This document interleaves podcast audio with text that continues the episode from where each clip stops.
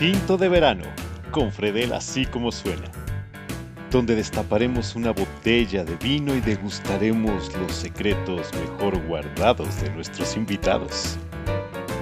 ¿Están listos? Pues digamos salud y comenzamos.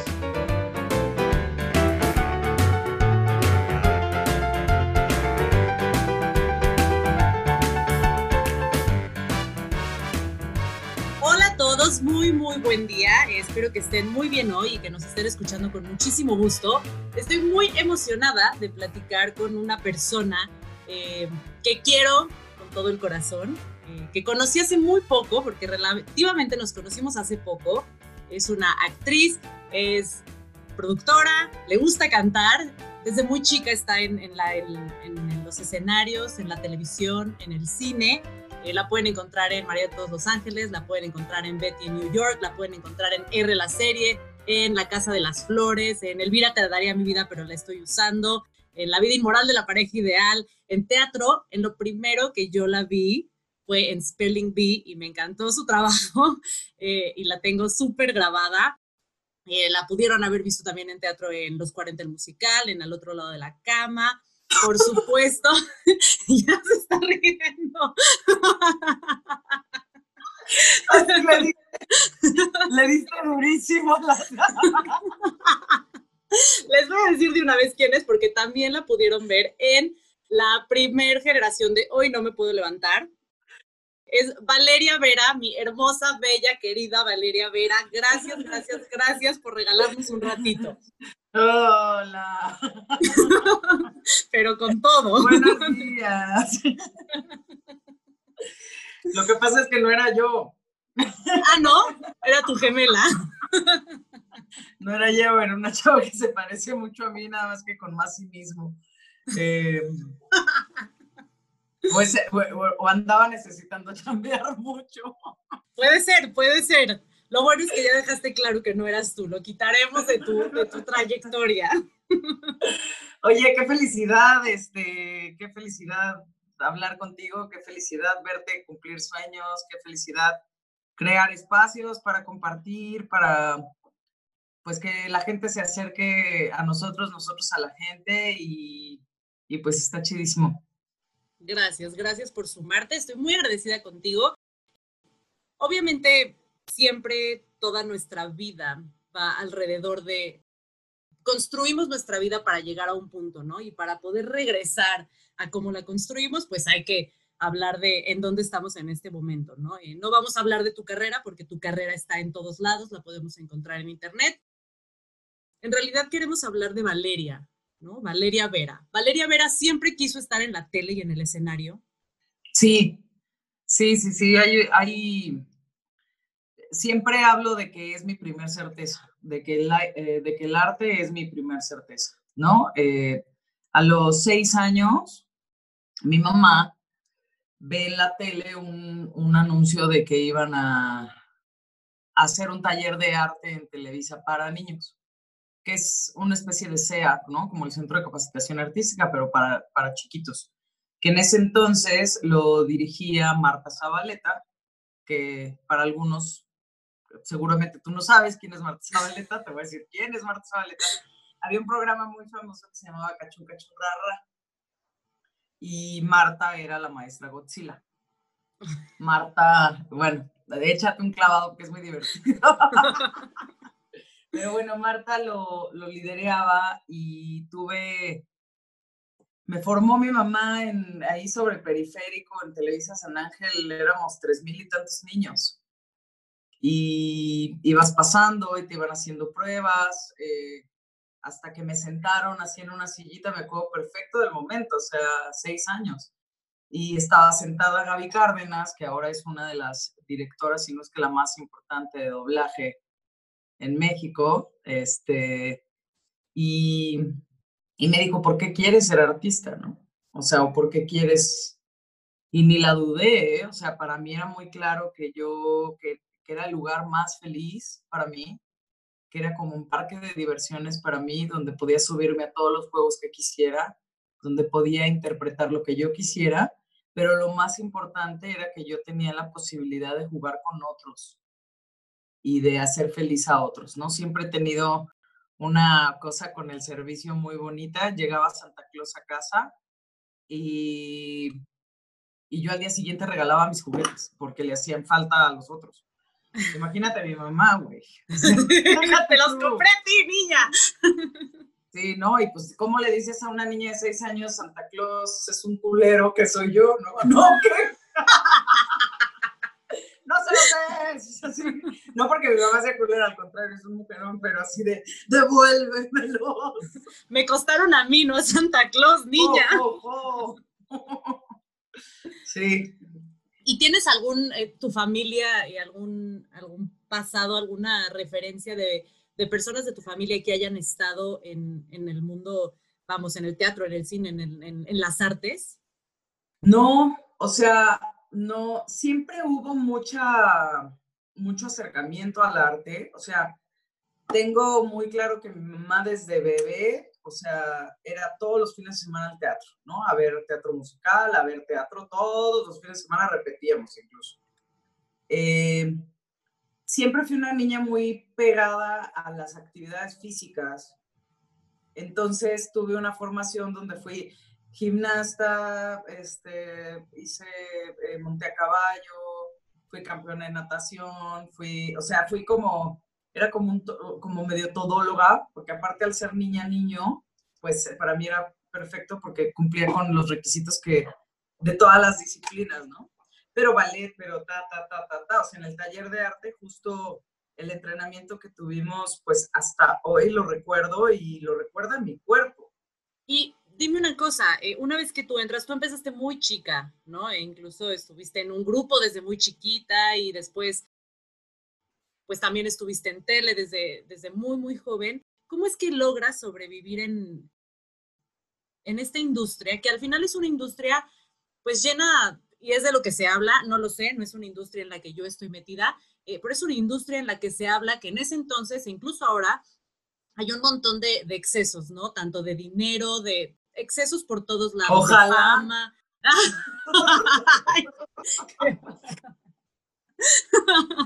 ¿Cómo es, que, ¿Cómo es que logras sobrevivir, no? Y también cómo vas construyendo esas capas de piel para, porque yo siempre digo que las personas que se dedican al teatro, a la tele, al cine, pues tienen que tener un montón de capas de piel para aceptarlos no, no, no, no, no, y también para no permitir que, que las cosas negativas que están alrededor permen, ¿no? Al final hay muchas envidias también. ¿Cómo es que logras tú sobrevivir en este mundo?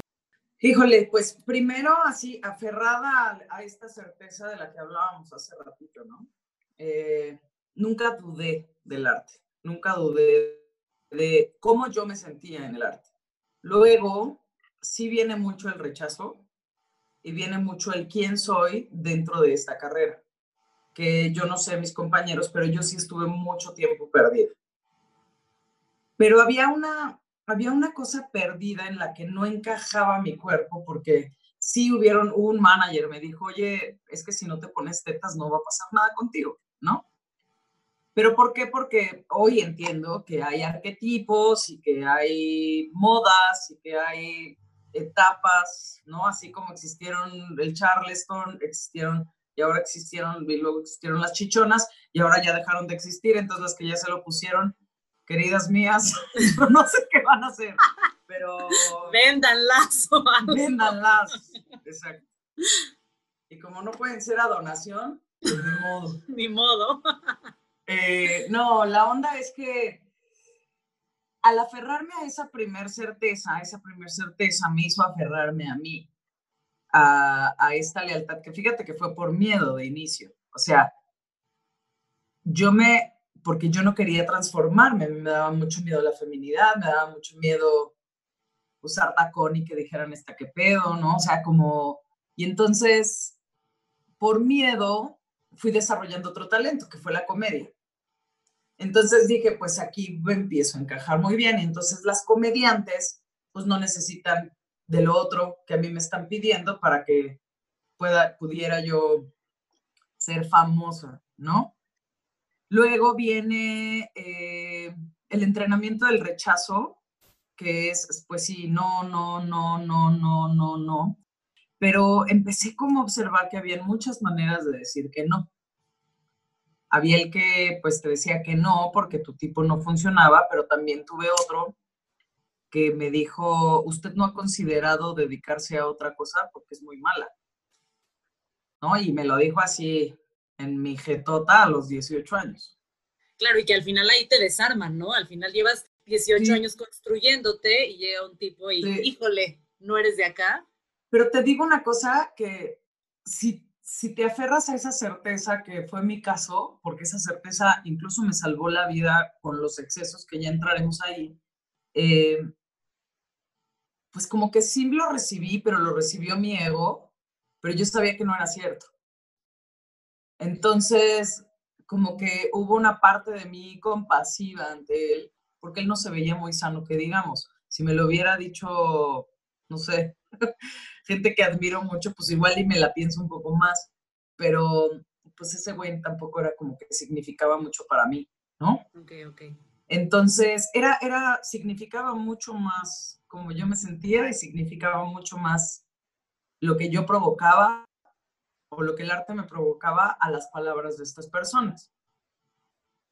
Y las capas pues se me van inflamando y se me van haciendo más gruesas y se me van poniendo más chonchas. Eh, pues sí con los excesos, o sea, es una, es una mentira que digan que hay un exceso de lana y hay un exceso de ta, ta, ta. Yo creo que todos los seres humanos tenemos la posibilidad de abrir puertas y cerrarlas y adentro hay lo que quieras encontrar, lo que estés buscando, ¿no? Entonces yo estaba buscando reventón, estaba buscando fiesta, estaba buscando probar las drogas, estaba creyendo que ahí en esas puertas estaba la aceptación, el reconocimiento, lo cool, ¿no? Y pues esta, esto me duró 20 años nomás. Justo, ¿qué estaba sucediendo cuando, cuando empieza como esta, digo, obviamente es esta curiosidad, ¿no? Y encuentras, digamos, encuentras, pongo entre comillas, este lugar de aceptación en drogas, alcohol, la fiesta, la, ¿no? El reventón y tal. ¿Qué estaba sucediendo en tu vida, eh, no en lo profesional, en, en, lo personal, qué estaba sucediendo en tu vida cuando, cuando según tú encuentras la aceptación en, en estos excesos, vamos? Lo que estaba sucediendo en mi vida, pues era un hoyo negro, un hoyo negro que necesitaba ser llenado, ¿no?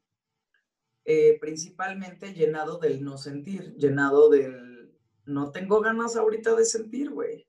O sea, ¿no? Porque también pues cada quien carga con sus historias familiares, que hoy honro profundamente la mía y honro profundamente la relación con mi madre, con mis pérdidas, ¿no? Con incluso las personas que conocí, que, que, creí que fue amor y que al final nada más fue una gran lección. Eh, porque pues, pues hubo mucho dolor que yo transformé, que yo decidí que fuera sufrimiento, porque no necesariamente el dolor es eso que, ah, no, eso es pancho y es sufrimiento. El dolor te acompaña, el dolor te deja comer, el dolor te deja dormir, el dolor está ahí, el dolor es un aliado.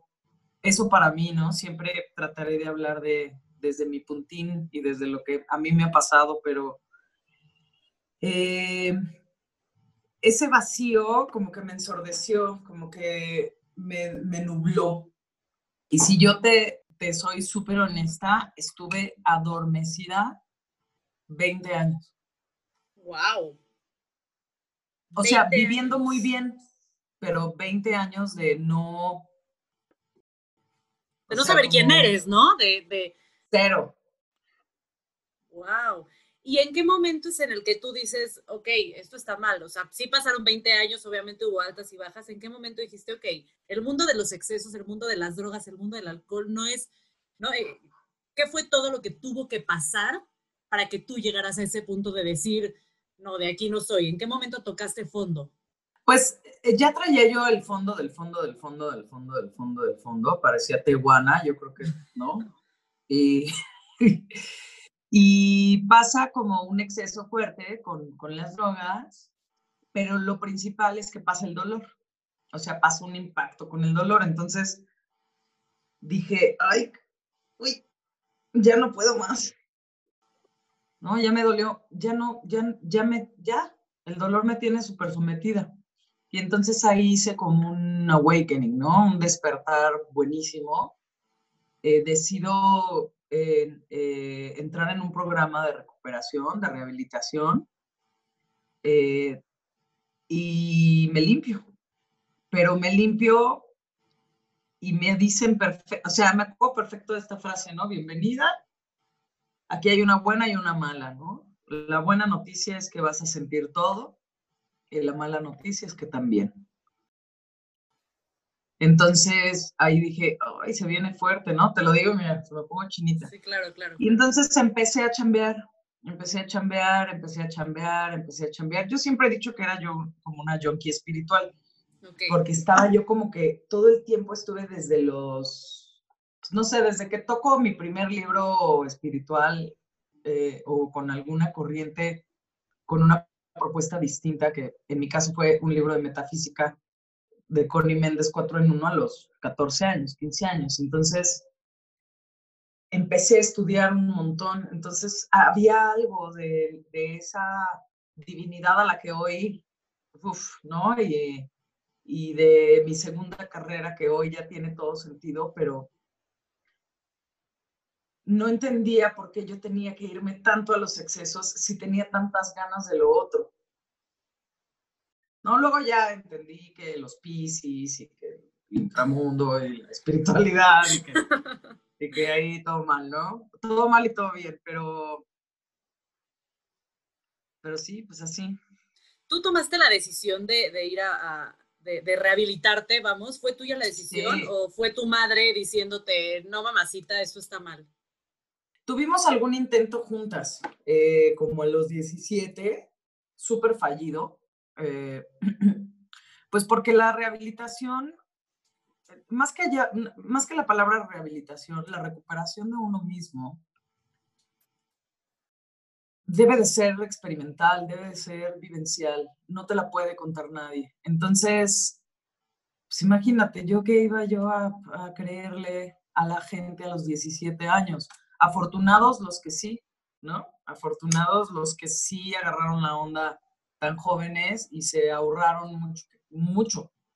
Y eso lo paso así como es, ¿no? Ojalá que que todas las personas que tienen esa alerta roja dijeran ahorita basta y pidan ayuda, en la forma que sea. Yo, por ejemplo, eh, yo entendí que no, yo entendí que quería entrenar mi mente, que, que quería entrenar mi espíritu, que quería ayudar a otros, pero no, a mí no me funcionaban las normas, no me funcionaba porque como rebelde y demás, pues eh, no me funciona el concepto de culpa. Entonces decidí retirarme de ciertos lugares para empezar a crear un método personal de autosanación y de sanación que me tuviera contenta conmigo. Y eso me dio el inmenso regalo de hacerme responsable de absolutamente todo lo que dije y no darle la responsabilidad a nadie más. Entonces se ha puesto muy bien porque pues si me quiero beber algo o me quiero comer algo o quiero dormir de más, ya no me genera culpa, porque ahora es una decisión que tomo yo y digo, ya sé lo que conlleva, quiero o no quiero. Pues no quiero, porque ya sé lo que se siente. Entonces empecé a entrenarme más hacia allá. Ok, y hablaste que, que empezaron, que empezó un intento de ir con tu madre, ¿no? a esta a, rehabilitación, ¿cuál era tu relación con tu mamá en ese momento? Porque ahora dices que, que honras mucho, ¿no? La relación que tienes con tu madre, honras mucho tu situación familiar y tal. ¿Cuál era en ese momento? Porque muchas veces cuando somos adolescentes, nuestra relación con nuestra mamá es como de, no, me das oso, o sea, aléjate, ¿no? ¿Cómo estaba la relación con tu mamá en ese momento? Así, me das oso.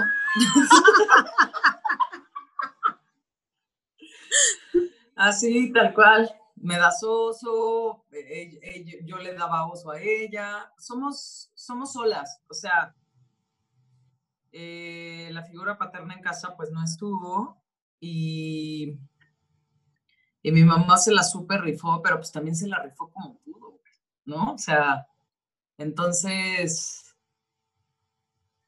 pues somos bien duros los hijos, ¿no? En la adolescencia y en la niñez. O sea, digo, no digo que ella haya sido una blanca palomita, pero pues lo hizo como pudo y, y yo también lo hice como pude y nos dimos los agarrones que nos tuvimos que dar en el transcurso del crecimiento de ambas, porque pues mi mamá fue sobrecargo, viajaba un montón, eh, nunca fue una madre ausente porque siempre tuvo esta cualidad de ser de verdad una super mamá, pero también pues ella estaba viviendo su proceso con la vida.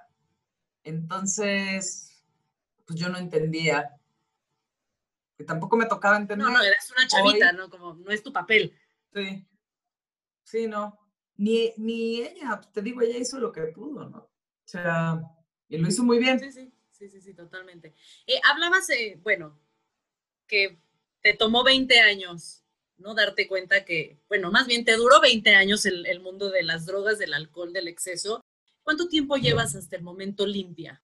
Pues limpia como tal, ¿a qué le llamamos limpio, no? O sea, a, a, no tener, a no tener adentro nada, pues no, no tanto. O sea, porque sería yo muy mentirosa diciéndote, no, ya no, y que un día me encuentres en una fiesta y quizá me estoy tomando una copa de vino. Eh, pero consciente, despierta, pues desde mis 36 y tengo 41. Wow. Que no es mucho tiempo, o sea, haber estado 20 años en proporción es, poco. Es poco, pero es toda una vida. O sea, es poco, pero es lo que eh, también o sea, ahora estoy en formación de, de, coach ontológico y estoy muy involucrada con la sanación energética. Entonces, pues en el tiempo del aquí y el ahora, donde no necesito ni irme para atrás ni para adelante, pues es mi vida, es toda la vida. Claro. O sea, hoy ya, ¿sí? Entonces, está, pues no le debo nada, no le debo ya nada a esos 20 años, ya no eh, siento esta culpabilidad y esta cosa de no, ahora toda mi vida, para nada. Eh, para nada respeto muchísimo los procesos de las personas, eh, no me pongo como ejemplo en lo absoluto, eh, trato de ayudar desde mi trinchera y, y, pues también lo único que pido es respeto, ¿no? Porque habrá quien no entienda, habrá quien sí entienda, habrá quien lo esté viviendo de la misma manera que yo lo único que yo promuevo o trato de compartir o acompañar es el proceso del autoconocimiento, de la autoaceptación y de hacernos responsables.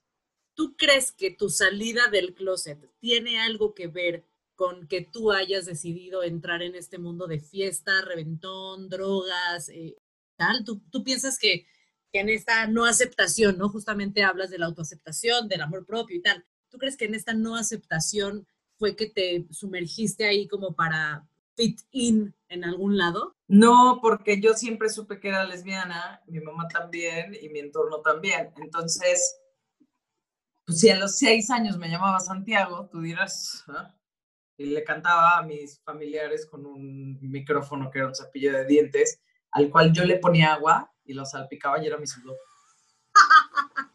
¡Qué bella! Porque claro que era guapo. Obvio. Porque claro que era guapo. Guapo, guapa, obvia, obviamente. Entonces mi sudor valía, valía muchísimo. Eh, pero eh, no, o sea, tiene que ver con mi querer, o sea, eh, sí pruebo las drogas con la primera chica con la que estoy porque ella era mucho mayor que yo. Eh, entonces, sí hay un acercamiento a las drogas con, por el amor. O sea, por el falso, sí, si tú lo haces por amor, ¿no? Y que también te dicen, güey, no te va a pasar nada y yo te cuido. Mayas, o sea. Sí pasa. O sea, no, claro que pasa. O sea, yo creo que todo el mundo pues se ha metido su primera tacha por amor. O sea, o no. Y yo creo que las drogas, la verdad es que son fantásticas. O sea, yo no, yo no me peleo con el tema de las drogas, no me peleo con, con el alcohol, no me peleo creo que está padre experimentar, creo que está padre. Es una vida, la vida es increíble, ¿no? Y creo que si encuentras un momento correcto y lo haces con las personas correctas, pues está bueno. Pero pues no agarres a alguien dolido y le metas una tacha, porque pues no. Porque te va a llevar a, lo, te va a hundir, ¿no? Te va a llevar a un mundo en donde no estás, ¿no? En donde vas a estar mejor y realmente no estás bien. Te va a gustar esa. O la cocaína, ¿no? O sea, pues no, porque la cocaína te quita toda la posibilidad de sentir. Entonces, pues si ves a alguien pues, sintiendo mucho, no le des coca, güey. Mejor recomiéndale otra cosa. O sea, o sea, creo que hay que ser también bien. Es que eso falta mucho, ¿no? O sea, falta mucha empatía, falta mucho sentir al otro, falta mucho no acompañarnos desde, las, desde los vacíos, sino observarnos y decir, ay, le está pasando mal, ¿no? ¿Qué puedo hacer? Y si no puedo hacer nada, pues retirarme. Claro, claro. Si no puedes ayudar, mejor no estorbes. Pero sí, o sea, no, sí. O sea, yo no me, no me, no me empecé a drogar por, por ser lesbiana o por lo que sea, porque yo nunca pasé por no aceptada, por ta, ta, ta. O sea, no fue mi caso, afortunadamente. Pero sí, pues le entré al Reven porque la chica estaba en el Reven. Claro, y tú querías estar con ella, ¿no? Finalmente. Sí, no, y aparte era un mundo increíble porque eran pues, los noventas, inicio de los dos miles, en un México que se vivía libremente gay, con unos shows increíbles, con unos antros increíbles, donde la música era alucinante, donde los espacios eran casonas, donde la verdad es que también tenía su parte padre, hoy que lo vivo de afuera. Estoy viendo Pose, la, la serie esta de toda la comunidad trans y demás. Y pues eso es llevado a los a mi rebe, ¿no? Entonces éramos, fui gogo dancer, imagínate, fui gogo dancer del Medusas. Wow. Tú dices. Pues también eres bailarina, no nada más te gusta, te gusta cantar, también eres bailarina. No, pues bueno, hice, hice musicales y tuve una formación de mover el bote, entonces pues lo tenía yo que capitalizar. Oye, ve, hay que sacar lana de algún lado. y dime una cosa, obviamente de, de este episodio hay un antes y hay un después, ¿no? Hay un, hay un antes de tu vida ya reconociéndote, como, como, tú lo, como tú lo explicas, y hay un después. ¿Qué es lo que más valoras, ¿no? De, del después, vamos, entre el antes y el después siempre hay algo que, sí, lo que más valoras ahora de, de, haber pasado por eso. Al final son, son lecciones, ¿no? Y todo lo que pasamos en nuestra vida, pues nos va construyendo y nos va deconstruyendo también para volvernos a construir. ¿Qué es lo que más valoras de todo este camino que recorriste para llegar a donde estás? Pues estar viva, primero, así lo primeritito es que se me haya permitido atravesar por todo eso y seguir viva. Eh, valoro mucho poder respirar, o sea, como un acto milagroso, o sea, al que le hago caso todo el tiempo, porque nadie se da cuenta que está respirando, ¿no? Y olvidamos que desde ahí nace todo. Eh, eh, bendigo muchísimo la profesión que tengo porque me ha dado la posibilidad de llegar a muchísimas personas y hoy ser un poco más responsable y, y devolverle a, a, mi divinidad lo que me ha dado generando un buen impacto social, ¿no? Porque para mí, yo soy actriz por eso. Eh, o para eso, ¿no?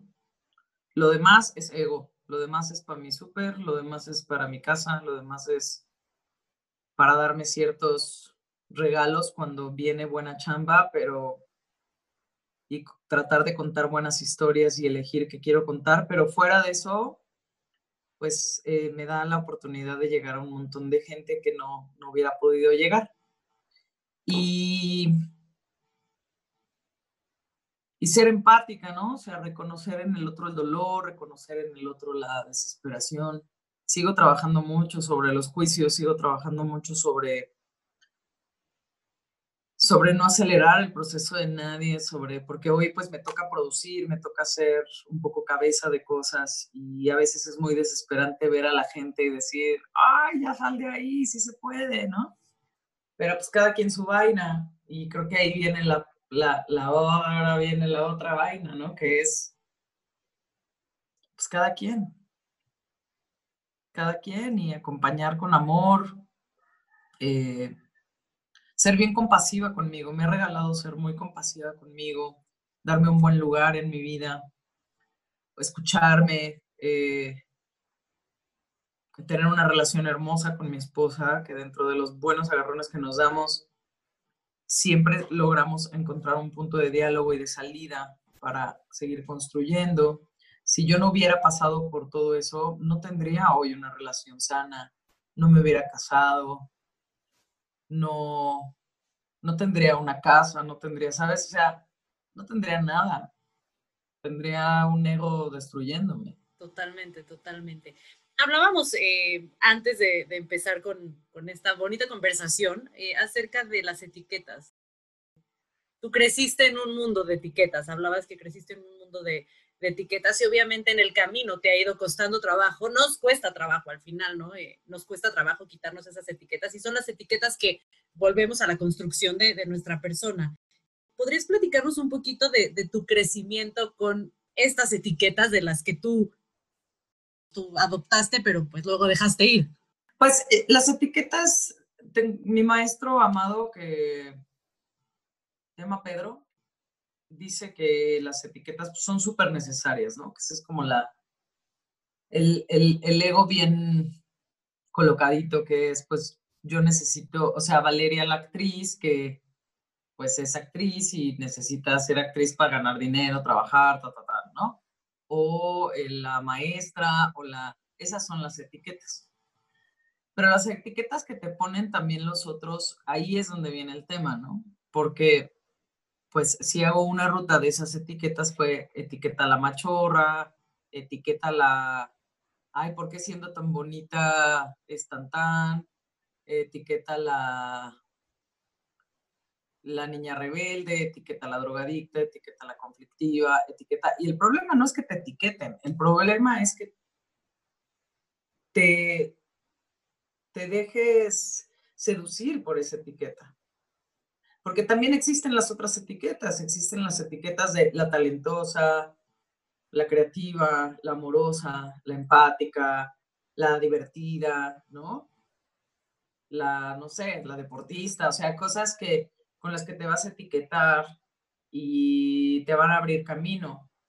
Y ahora pues entiendo que todo te cierra y te abre posibilidades. Entonces yo elegí las otras etiquetas como el 99% de los seres humanos que elegimos porque creo que es una cosa preconcebida, ¿no? Que tendrías que entrarle mucho, ya es un tema de otro día y con un tinto. Eh, pero sí es, este, pues es, eh, yo, yo me etiqueté mucho. Hoy no te podría decir, de hablar, bueno, sí tengo mi etiquetota, ¿no? O sea, soy, soy artista, soy gay, eh, soy hija única, ¿no? Eh, soy amiga, soy, o sea, soy eso, pero pues eso me suma. Soy esposa, ¿no? Eh, eso es lo que sí soy para pertenecer en un mundo que estoy construyendo yo, para mí. Y que no va a impactar ni de manera ni positiva ni negativa a nadie, porque esa es otra, ¿no? Que pues te impacte a ti y luego ya lo demás nada más es la onda, es como que cuando te avientas de bombita a la, a la alberca. claro, claro, definitivamente. Que lo que, se expanda sea bonito, o sea. Y es trabajo personal, ¿no? Es como algo en lo que tú tienes que ir trabajando en, pues, en tu camino para, pues, para que esas etiquetas te sumen, ¿no? Justamente y no, porque sí, justamente, ¿no? Etiquetas con connotación positiva y con connotación negativa y, y creo que sí es, estoy de acuerdo con tu, con tu maestro, creo que sí son necesarias, pero justamente esto que dices, la manera en la que nosotros las adoptamos y las, las hacemos parte de nosotras, permitimos que, permeen, que permeen en nuestra, en nuestra personalidad y en nuestra vida, pues creo que un poquito por ahí eh, me, gustó, la verdad, me gusta esa, esa reflexión, está muy, muy bella. Sí, es padre. Y si tú tuvieras enfrente de ti a Valeria de 10 años, de 10, de 12 años, a una niña, ¿qué le dirías? ¿Qué consejo le darías? Que, le hiciera caso a su, a su voz interna, o sea, a su, a su vocecita a su angelito de la guarda, ¿no? A su a esa voz que solo escuchamos cuando somos niños que te dice cuál es tu verdadero deseo. Y que no tratara de complacer a nadie, que no, que solo tratara de complacerse a sí misma y que no sintiera culpa por ello. Qué bonito. ¿Qué, qué, qué hace Valeria a los 10 años? ¿En qué estaba? Estudiando arte. Yo entraba a las, a las 7 a la escuela, salía a las 2.40, pasaban por mí, comía en el coche y a las 4 entraba a Televisa y salía a las 9 de la noche. Y así fue mi vida durante 6 años. Wow desde chiquita. Y fue el, trabajadora. fue la mejor experiencia de mi vida. O sea, fue jugar a jugar, jugar, jugar, jugar, jugar, jugar, porque pues era, era todos, era ballet, este, bailes de salón, esgrima, tai chi, actuación, solfeo, este, era, era un parque de diversiones para quien la tenía clara, ¿no? Para quien no ha de haber sido horroroso. Sí, sí pero para mí, no, no, no, para mí fue lo máximo y este, y pues de ahí también hace todo lo que soy hoy, ¿no? De ahí mi primer grupo fue a los 11 años, luego tuve mi segundo grupo a los 20, eh, luego en el Inter hice Amor sin Barreras, de Amor sin Barreras, pues he trabajado en producción, he trabajado, o sea, y hasta el día de hoy, o sea, tengo 41 años y no he parado. La verdad es que a mí esta carrera me ha tratado de maravilla. Pues qué, qué maravilla, justamente, ¿no? Qué maravilla. Creo que, pues sí. creo que muchos desean, desean, deseamos, digo, yo también me siento muy afortunada y siempre digo que la vida me trata muy bonito, pero sí creo que, que tiene mucho que ver en, en la manera en la que en la que decidimos vivir y adoptar todo esto que, nos sucede, ¿no? Y, cómo, de qué manera ver el vaso medio lleno. Vivir viendo el vaso medio lleno creo que es eh, de lo más importante de nuestra construcción como seres humanos, como seres humanos, ¿no? Eso nos falta mucho, creo. Pues sí. Valeria, ¿alguna? es que está muy, sí, cierto, es muy lindo, es muy lindo eh, pensar en, en, eso. Yo siempre vamos, ¿no? E, en todo este encierro yo, yo he pensado todo el tiempo que, pues, pues sí, está horrible lo que está sucediendo, pero pues estoy saludable, eh, estoy en una casa, estoy disfrutando a mi perro, ¿no? Como todo lo bueno que me está sucediendo, pues llenan el vaso al final, creo que, creo que de eso se trata. Algo que quieras, pues, compartirle a la gente, alguna reflexión, algún consejo, algo. No, pues no, la verdad es que mi gratitud, eh, de consejos nada, de ganas de saberlos conscientes, felices y responsables, sí, muchas. Eh, gracias a ti, te deseo todo el éxito del mundo con esto, te quiero. Te quiero a ti. y, y nada, pues gracias. Gracias a ti, Val. Muchas gracias por regalarnos un ratito de tu tiempo. Eh, ya nos podremos ver para, para abrazarnos, como la última vez que te vi en el Califa. sí. En el Califa. ya nos veremos para abrazarnos muy fuerte em, y comernos unos ricos tacos. Te quiero mucho. Gracias por, Yo también. por tantas lecciones, porque sí, este ratito sí te deja, pues sí, lecciones que, que creo que todos tenemos que, que adoptar. Te mando muchísimos besos. Bye. Amigos, nos vamos. Muchísimas gracias por escucharnos. Yo soy Fredela, así como suena. No olviden darnos follow en Instagram en tinto de verano-podcast. Adiós. Gracias por tomarse este tinto de verano con nosotros. Hasta la próxima.